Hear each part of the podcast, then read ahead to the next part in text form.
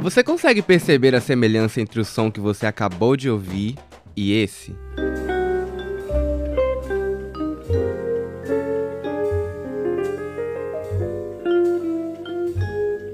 E esse aqui?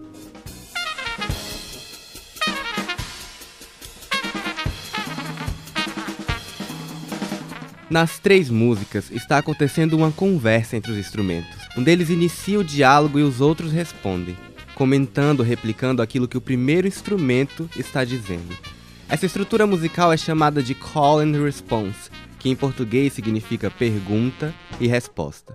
O call and response é uma das principais bases para o jazz e remete diretamente às suas origens, ligadas à diáspora africana.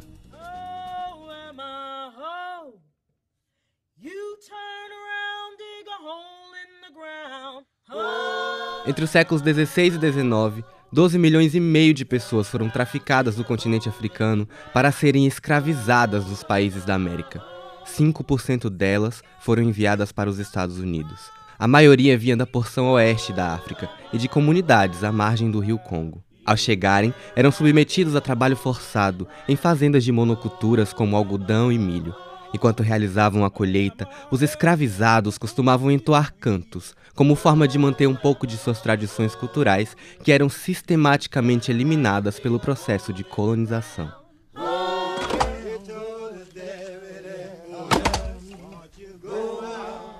Os cantos tinham propósitos variados. Eles revigoravam a moral e o espírito dos participantes e serviam como um instrumento de rebelião e protesto. Mas, principalmente, era uma forma de tradição oral, na qual negros e negras rememoravam suas vidas antes da escravização e tentavam vislumbrar esperança e liberdade no horizonte. As vozes imprimiam a melancolia incutida na alma de cada cantor. Porém, ainda assim, as músicas transmitiam ludicidade e um ar de celebração. Geralmente, uma pessoa iniciava com um verso e um coro entoava a resposta, repetindo a frase ou a melodia. E assim nascia o call and response. Oh, freedom. Oh. Nesse período, o movimento evangélico cresce entre a população negra estadunidense uma das principais formas de absorção dessa ideologia foi a incorporação da harmonia dos hinos de adoração à musicalidade ancestral, resgatada e ressignificada nos campos. A partir daí, surgiam os spirituals, fusão da herança da cultura subsaariana com as histórias bíblicas e a experiência na América.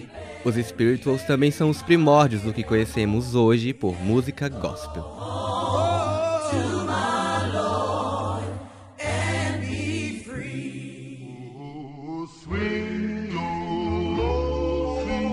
Entre as décadas de 1820 e 1850, os cantos saem das plantações e ganham as ruas. A porção sul do país começou a ser palco para festivais, bandas marciais e salões de dança.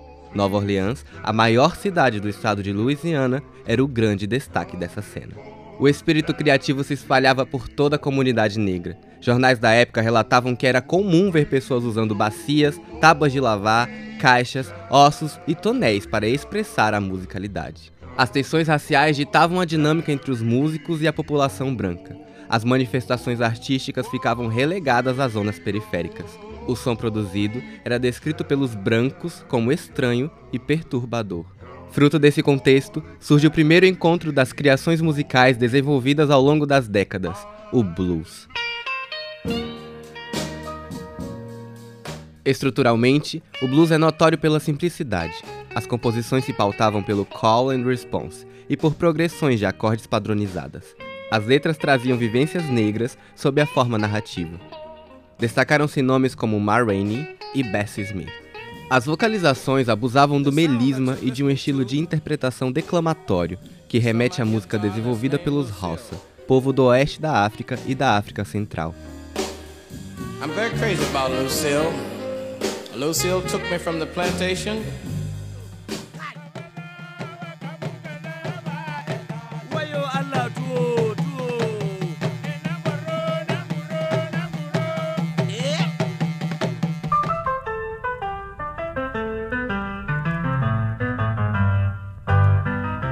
Sob forte influência do blues, mesclado com elementos das criações das bandas marciais, surgia o ragtime, cujo berço é a cidade de St. Louis. O nome vem da palavra ragged, que significa áspero, esfarrapado. A proposta desconstruir as noções básicas de tempo estabelecidas no blues. Isso vem do fato das músicas do ragtime utilizarem com frequência a síncope, termo musical que se refere a quando a parte forte de uma música pulsa mais do que a parte fraca.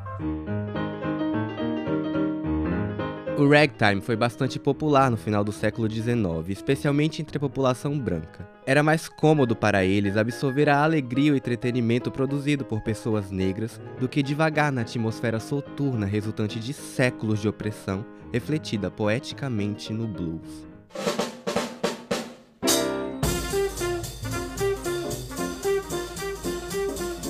A virada para o século XX viu a evolução dessas explorações musicais. Novos estilos eram desenvolvidos por todas as partes dos Estados Unidos. Em 1916, um artigo sobre música afro-americana na revista Times Picayune de Nova Orleans condensa todos os movimentos em uma única palavra: jazz. Acredita-se que a palavra jazz deriva de jasmine, gíria popular do século anterior cujo significado é energia. No ano seguinte, em 1917, é lançada a primeira gravação de jazz da história, feita pelo grupo Original Dixieland Jazz Band, formado por músicos brancos de Nova Orleans. Esse fato marca a crescente participação da população branca no movimento e também o início do apagamento histórico dos seus inventores, uma dinâmica que viria a se repetir em outros gêneros musicais. Na década de 1920, se inicia a era do jazz.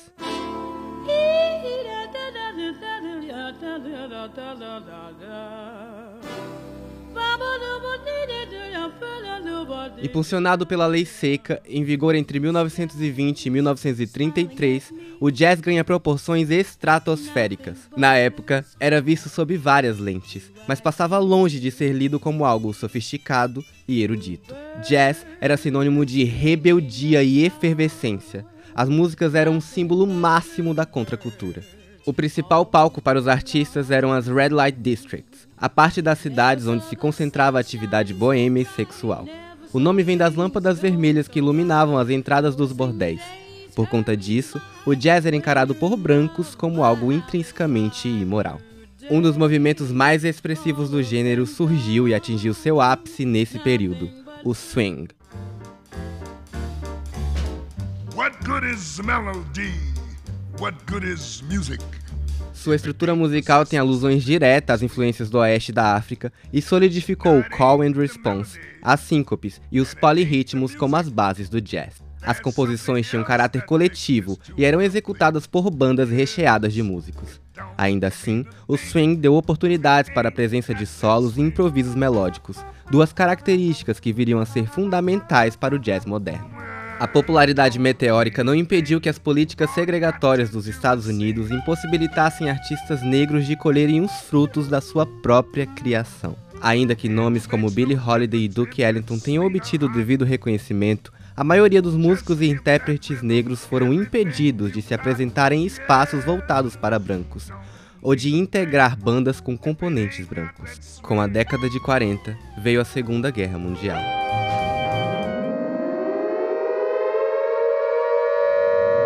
I am speaking to you from the cabinet room of 10 Downing Street.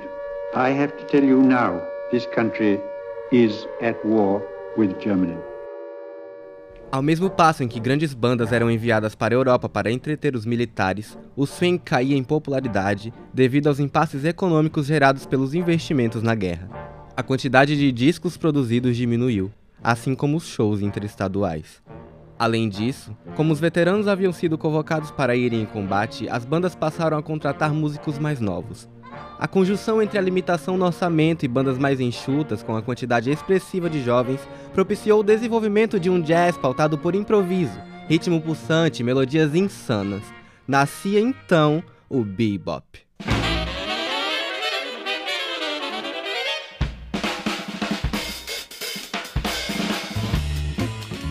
A ascensão do bebop e o declínio do swing foram fundamentais para fazer com que o jazz deixasse de ser o gênero musical mais popular dos Estados Unidos, cedendo espaço para o rhythm and blues e o rock.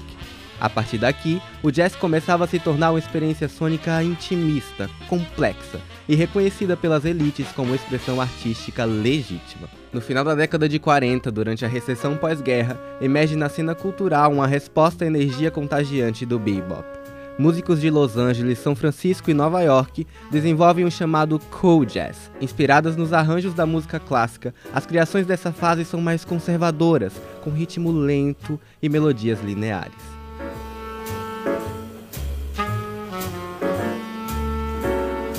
o cool jazz ganha a década de 50, ao mesmo tempo que recebe como resposta o hard bop.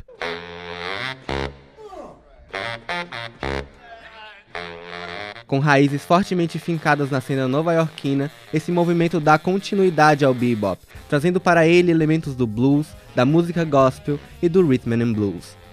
O modo de tocar piano e saxofone no jazz é eternamente alterado pelo impacto do hard bop.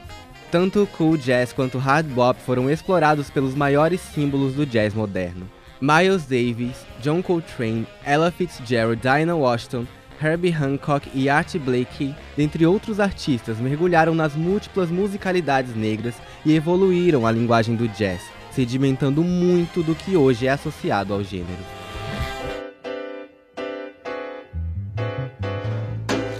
O jazz estadunidense também se torna profundamente influenciado pelas expressões musicais afro-latinas, mais especificamente pelo que era feito em dois países, Cuba e Brasil. Grande parte dos músicos internacionais tinham um entendimento raso do que caracterizava os dois movimentos e costumavam juntá-los na categoria jazz latino. As influências cubanas vêm do som montuno, subgênero derivado do som cubano que sincretiza as musicalidades africanas com a espanhola. Além da presença do call and response, tem seu ritmo marcado pelo uso de clavas e uma percussão inspirada na tradição dos Bantu, grupo etnolinguístico da África Central. As influências brasileiras vêm da bossa nova, gênero musical carioca derivado do samba. Com acordes inovadores e uma subversão da síncope tradicional do samba de roda, ganhou propulsão internacional com o lançamento do filme Orfeu Negro, em 1959. Na década de 60, composições de Tom Jobim, Vinícius de Moraes e João Gilberto se tornam clássicos mundiais. Cadê o tal gingado que mexe com a gente? Coitado do meu samba mudou de repente, influência do jazz. A ebulição de novas misturas ganha corpo através do jazz fusion. Como o próprio nome sugere, este subgênero mescla os elementos harmônicos e a improvisação inerente ao jazz, com características de outras expressões musicais. O rock, o funk e o rhythm and blues entram agora como componentes estruturantes das músicas, ao contrário do que acontecia no hard bop. Guitarras, amplificadores e teclados passam a fazer parte das bandas, e os arranjos possuem complexidades variadas. As experimentações desenvolvidas no Jazz Fusion inspiraram um desejo de reerguer o jazz e retomar a era de ouro vivida no início do século. Em uma tentativa de torná-lo mais palatável comercialmente, surge nos anos 80 o smooth jazz.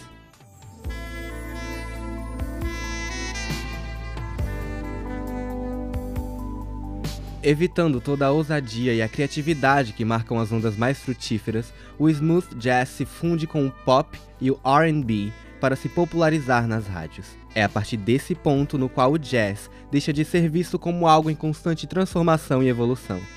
Ele se torna, ao menos aos olhos do público, um gênero estagnado.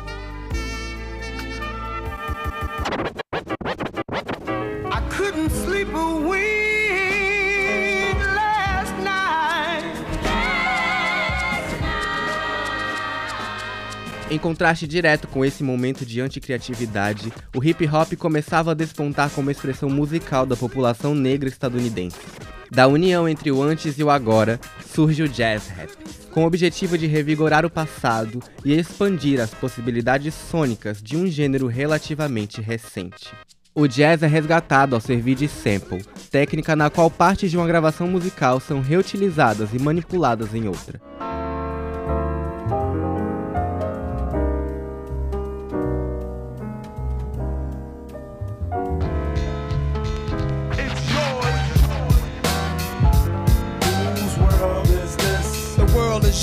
No jazz rap, as rimas dos rappers são sobrepostas em composições que definiram gerações. O constante uso dos samples no hip hop reacende o interesse pelas complexidades estruturais do jazz e pela sua capacidade de agregar corpo a outras formas musicais. Nos mesmos moldes do surgimento do jazz fusion, elementos estruturais começam a ser estudados por artistas experimentais, resultando em pequenos nichos sônicos como o jazzcore, o math jazz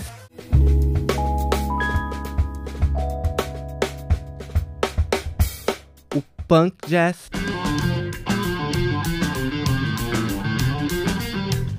e o free jazz.